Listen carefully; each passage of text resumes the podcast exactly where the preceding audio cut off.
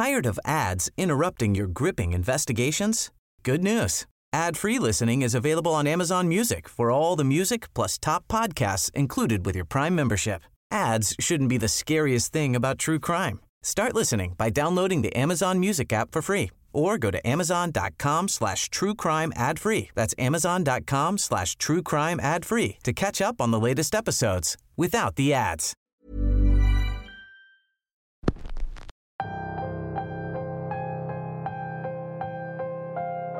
Ya estamos justo a mitad de diciembre. Estamos justo en el último mes. Como les dije la semana pasada, el final se acerca. Pero no el final de Radio Macabra, el final del año. A eso me refería. En estas fechas, acostumbramos siempre a estar cerca de nuestros seres queridos. Acostumbramos a celebrar un poco la amistad y la familia.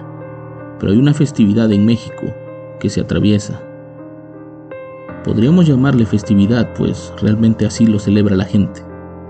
Es el Día de la Virgen de Guadalupe, que a pesar de ser una fecha relacionada con el catolicismo, también tiene un cúmulo de leyendas a su alrededor. En esta ocasión, aquí en Radio Macabra, les voy a contar unas historias relacionadas con estas fechas, fechas de la Virgen de Guadalupe. Bienvenidos a Radio Macabra. Como cada semana, Estamos aquí para traerles las mejores historias y los mejores temas. En esta ocasión, como ya les dije, el tema es la festividad de la Guadalupe. Tratamos de recopilar las historias más interesantes que nos llegaron. Espero que les gusten y que nos dejen un like. Seguramente nos ayudarán mucho a llegar a más personas. Yo les pido que lleguen hasta el final.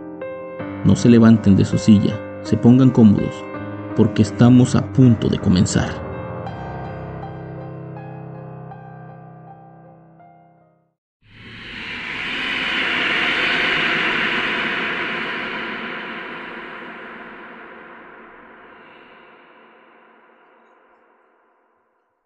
Esta historia me sucedió una madrugada del 12 de diciembre. Yo venía de regreso de un viaje y tenía que llegar a mi casa pronto.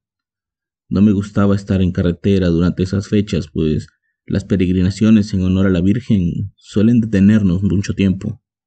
Por eso es que decidí viajar de noche, para evitarlos. Ya estaba relativamente cerca de mi casa. Estaba tal vez a unos 15 o 20 minutos, cuando de pronto una llanta se me ponchó. Yo conozco bien esa carretera, así que decidí rodar esa llanta ponchada hasta una curva conocida como la curva del banco de arena. Se llama así porque justamente enfrente hay una enorme montaña de la que extraen arena para construcciones y todo tipo de cosas. En esa parte la carretera se hace amplia, lo cual nos permite a los que nos ponchamos o cualquier otra persona que se quiera detener gozar de un gran espacio para hacer maniobras o cualquier otra cosa. Al bajarme a revisar la llanta, noté que estaba completamente ponchada. No podía seguir yo así. Afortunadamente siempre cargo con las herramientas correctas y decidí cambiarla de inmediato. Es una zona lóbrega, es una zona oscura, y a pesar de que en esa carretera no suele haber asaltos, no quería tampoco arriesgarme. De inmediato bajé la llanta de refacción y el gato. Me puse a hacer las maniobras y a intentar cambiar la llanta cuando de pronto comenzó a llover. La lluvia había salido de la nada. Durante el camino no vi nubes, no vi nada. Era como si de pronto el cielo se hubiera abierto para dejar caer toda esa agua. Ya estaba yo ahí y no quería esperar a que dejara de llover, pues podría pasar hasta una hora. Seguí cambiando la llanta cuando de pronto, a lo lejos, vi una tenue luz acercarse hacia mí. Conforme avanzaba, comencé a ver la forma de una mujer.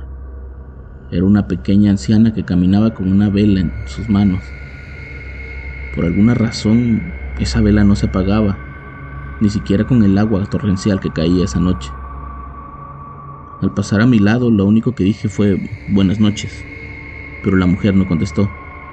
Siguió su camino a un costado de la carretera. Si bien era algo muy extraño, no sentí ese miedo como para pensar que estaba yo frente a un espectro o un demonio o un fantasma. Simplemente la vi alejarse hasta perderse en la siguiente curva. Sea cual sea la situación, me apresuré a cambiar la llanta. No quería pasar ni un minuto más ahí. Todo marchaba correctamente. En ese momento me dispuse a guardar todo en la cajuela, y mientras lo hacía, escuché otras voces. Levanté la mirada para ver, y en la misma dirección venían otras cuatro personas. Las cuatro también traían una especie de vela. Todos venían vestidos como de blanco. Uno de los hombres traía un sombrero. Con él venía un niño y dos mujeres. Las mujeres usaban el cabello trenzado, muy parecido al de la primera mujer que vi pasar.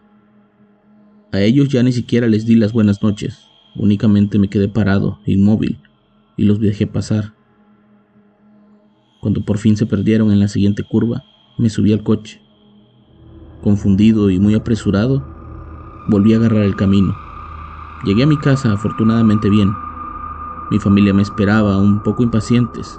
Yo les había avisado que había tenido un problema y que iba a cambiar la llanta en esa curva. Al llegar mi madre estaba muy feliz.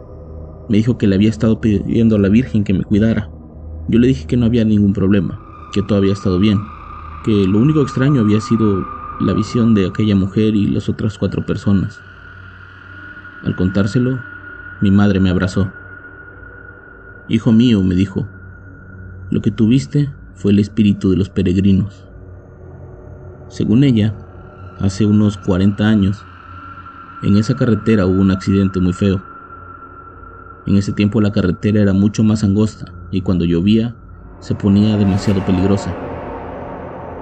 Una madrugada del 12 de diciembre, un tráiler perdió los frenos, se salió en esa carretera y arrolló a unos peregrinos que venían de un velorio de un pueblo cercano.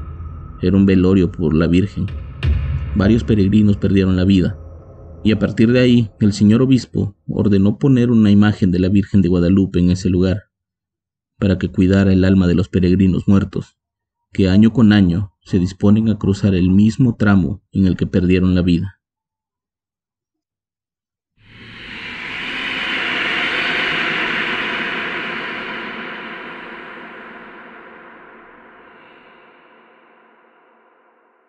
La señora Beatriz era muy conocida en la calle por ser una mujer un poco comunicativa. Todo el tiempo estaba pendiente de lo que hacían los demás vecinos. Y si tú le llegabas a contar algo aquí en secreto, ten por seguro que la mitad del barrio lo iba a saber. Era una mujer que acostumbraba a estar todas las noches haciendo algo con tal de estar viendo por la ventana. Se decía que usaba las mañanas para estar de chismosa y las noches para lavar y limpiar su casa. A pesar de ese defecto, era una mujer muy devota, y cuando se le necesitaba siempre apoyaba a los demás. Cada año le hacía una especie de velorio a la Virgen de Guadalupe. Allí en su casa tenía una gran imagen, de la que todos los que pasábamos por ahí nos persinábamos. Una noche antes ocurrió algo que a todos nos dejó muy sorprendidos. Ese fue el primer año en que la mujer no hizo ningún rezo hacia la Virgen según ella, porque no tenía ganas ni dinero. Pero un tiempo después, le confesó a una vecina que una noche antes fue visitada por las ánimas del purgatorio. Según ella, eran cerca de las dos de la madrugada y ella estaba arreglando el altar de su Virgen. Le estaba poniendo flores y le estaba poniendo unas veladoras, dejando todo casi listo para el otro día. Cuando de pronto un grupo de seis mujeres se acercó a ella Todas vestían de negro y cubrían sus rostros con una especie de túnicas que se usan mucho en las iglesias. Una de las mujeres le pidió que por favor les permitieran hacer una oración a la Virgen. Ella estaba encantada, pues presumía mucho de adornar muy bien ese altar. La mujer se hizo a un lado y las seis mujeres comenzaron a rezar. Al terminar de rezar, una de las mujeres le entregó una caja. En su interior había dos enormes velas blancas. Ellas le dijeron que esas velas estaban benditas directamente desde la Basílica de Guadalupe y que ellas eran las encargadas de entregarlas a las personas más devotas de la Virgen. Que por favor, si le hacían un velorio, las encendieran al otro día. La mujer aceptó gustosa el regalo y les prometió que las prendería justo cuando empezara el rezo. Las mujeres se despidieron y se perdieron en la oscuridad de la calle. La mujer siguió arreglando el altar le dieron casi las 3 de la mañana. Era la única en la calle como siempre. Cuando de pronto algo la alertó. Doña Beatriz dice haber visto una enorme sombra en el ventanal de su casa, lo cual era muy raro porque ella vivía sola. Eso la asustó mucho y a pesar de la hora, fue a tocarle al vecino de enfrente. El vecino muy argañadiente salió y le dijo que qué era lo que quería, que por favor ya se metiera a su casa, que dejara de estar molestando a los vecinos. No eran horas para estar en la calle. Ella le dijo que necesitaba su ayuda, pues había visto a alguien adentro de su casa. El hombre, a pesar de su enojo, era su vecino, así que decidió ayudarla. Tomó un machete que tenía siempre a la mano y salió en busca del supuesto ladrón. Revisaron la casa de un lado a otro y no encontraron absolutamente a nadie. El hombre enfureció. Creía que se trataba de una más de las mentiras de la vecina, nada más para hacerse notar. La mujer le dijo que no, que todo era cierto, que incluso habían pasado a rezar seis mujeres a su altar y le habían dejado esa caja con veladoras. La mujer tomó la caja para enseñarle las veladoras y demostrar que lo que decía era cierto. Cuando abrió la caja, encontró en su interior un par de largos huesos humanos, desatando el miedo en el vecino y en ella también. Esa fue la última vez que la mujer se decidió a quedarse hasta altas horas de la noche espiando a los demás. Ahora la mujer se duerme temprano y sigue haciéndole los rezos a la Virgen, pero a decir de ella, ya nunca más le va a volver a hacer un velorio, pues tiene miedo de que ahora esas mujeres vengan a buscar de nuevo esos huesos que le dejaron. When you're ready to pop the question, the last thing you want to do is second guess the ring.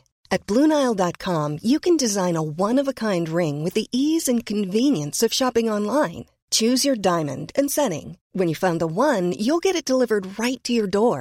Go to Bluenile.com and use promo code LISTEN to get $50 off your purchase of $500 or more. That's code LISTEN at Bluenile.com for $50 off your purchase. Bluenile.com code LISTEN. Millions of people have lost weight with personalized plans from Noom, like Evan, who can't stand salads and still lost 50 pounds. Salads, generally, for most people, are the easy button, right? For me, that wasn't an option. I never really was a salad guy. That's just not who I am. But Noom worked for me. Get your personalized plan today at Noom.com. Real Noom user compensated to provide their story. In four weeks, the typical Noom user can expect to lose one to two pounds per week. Individual results may vary. encargados.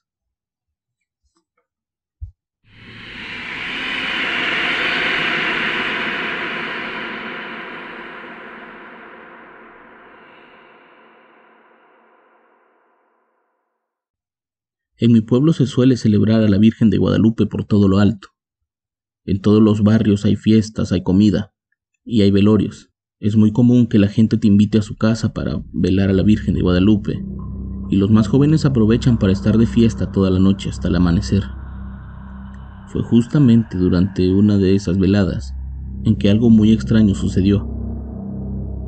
Yo junto con mi grupo de amigos acostumbrábamos a ir de velorio en velorio recolectando tamales más que por la comida, lo hacíamos por la experiencia. Siempre íbamos, caminábamos, no importaba lo lejos que estuviera. Siempre que hubiera un lugar donde entregaban tamales, allí estaríamos nosotros. Esa noche caminábamos desde una fábrica de bolsas hasta la cervecería. El velorio de la cervecería tenía mucha fama. Siempre atendían a todos y a todos nos daban de comer por igual. Café, pan, tamales, incluso bebidas alcohólicas. Con eso terminaríamos la noche. Esa sería nuestra última parada para irnos poder a dormir. Pero nunca llegamos. En el camino nos encontramos a un par de muchachas. Ellas nos dijeron que iban a otro baile, a un baile a las afueras de la ciudad. Había música viva, iba a haber mucha comida y también mucho alcohol. Las muchachas, la verdad es que eran muy guapas, y a nosotros nos interesó mucho ir con ellas. Las acompañamos, ellas tomaron un camino que no conocíamos. Nos estaban llevando por una especie de matorral a las afueras de la ciudad. Llegamos hasta un pueblo que ya conocíamos, ya habíamos visitado antes, ya habíamos ido incluso a jugar fútbol. Esa noche el pueblo parecía desierto. Era como si en ese lugar no festejaran a la Virgen de Guadalupe. No había absolutamente nadie en las calles y no se escuchaba bullicio como en la otra parte de la ciudad. Llegamos a la puerta de una enorme casa y una de ellas dijo, aquí es la fiesta, esperen un rato y lo verán comenzar. Nosotros nos quedamos afuera mientras ellas entraban. Pensábamos que en algún momento nos iban a abrir para dejarnos pasar. Estuvimos cerca de una hora sentados en la banqueta y nunca salió nadie más. Cuando casi íbamos a cumplir las dos horas ahí esperando, una patrulla de policías pasó. Chavos, ¿qué hacen ahí? Ya es tarde, váyanse a su casa. Es que nos invitaron a una fiesta. Hoy no hay fiestas aquí, en este pueblo no hay fiestas. En este pueblo se reza temprano y no hay velorios, así que ya váyanse, los vamos a tener que levantar. No, se lo juro, oficial. Veníamos con dos muchachas, entraron aquí. Nos dijeron que esperáramos, pero ya se tardaron. Muchacho, en esta casa no vive nadie. Esta casa está deshabitada desde hace como 20 años. Por favor, regresense a su casa. ¿De dónde son? Eh, de hecho, venimos caminando desde San Fermín. Se lo juro que veníamos con ellas dos. Miren, súbanse a la patrulla. Nosotros los vamos a regresar hasta San Fermín. Pero por favor, no vuelvan a hacer eso. En vísperas de la Guadalupe, en este pueblo ocurren cosas muy extrañas. A la gente no le gusta celebrar aquí hasta tan tarde. Y eso tiene una razón. Hace muchos años, cuando la gente celebraba con fiestas por todo lo alto como lo hacen ustedes en San Fermín, un grupo de forasteros llegó y terminó la fiesta matando a mucha gente. Robaron muchas casas y incluso abusaron de muchas jóvenes. Los forasteros llegaron vestidos de peregrinos, incluso traían sus playeras con la Virgen estampada en el pecho. A partir de ahí la gente perdió un poco de confianza. A ellos ya no les gusta que les vean la cara, y si los ven aquí sentados, los van a linchar. Esa noche regresamos muy confundidos. No sabíamos realmente qué era lo que habíamos visto esa noche. Esas dos muchachas parecían reales, no parecían fantasmas, hablaban, se reían e incluso nos coqueteaban. ¿Cómo íbamos a pensar que estábamos yendo hacia una trampa? Preguntando con los más viejos de ahí de San Fermín, nos dijeron que aquella leyenda era cierta. En ese pueblo no se festeja la Virgen de Guadalupe o al menos no de la manera que nosotros lo hacemos.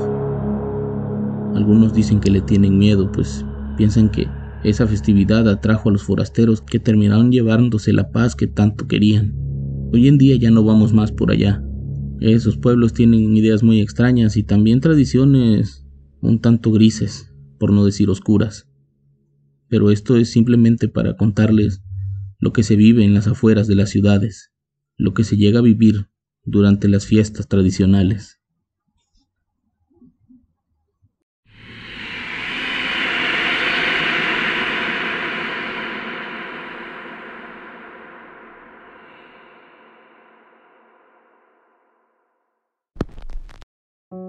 Como pueden ver, en los pequeños pueblos hay muchas historias que contar. No todo es magia, no todo es brujería. También hay muchas cosas que se encierran en la religión. Yo los espero la próxima semana con más historias y con más Radio Macabra. Éxitos que te matarán de miedo. Buenas noches.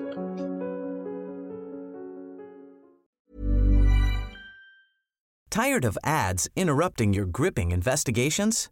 Good news. Ad-free listening is available on Amazon Music for all the music plus top podcasts included with your Prime membership. Ads shouldn't be the scariest thing about true crime. Start listening by downloading the Amazon Music app for free or go to amazon.com slash true crime ad free. That's amazon.com slash true crime ad free to catch up on the latest episodes without the ads. Normally, being a little extra might be a bit much, but not when it comes to healthcare. That's why United Healthcare's Health Protector Guard fixed indemnity insurance plans, underwritten by Golden Rule Insurance Company, supplement your primary plan so you manage out of pocket costs. Learn more at uh1.com.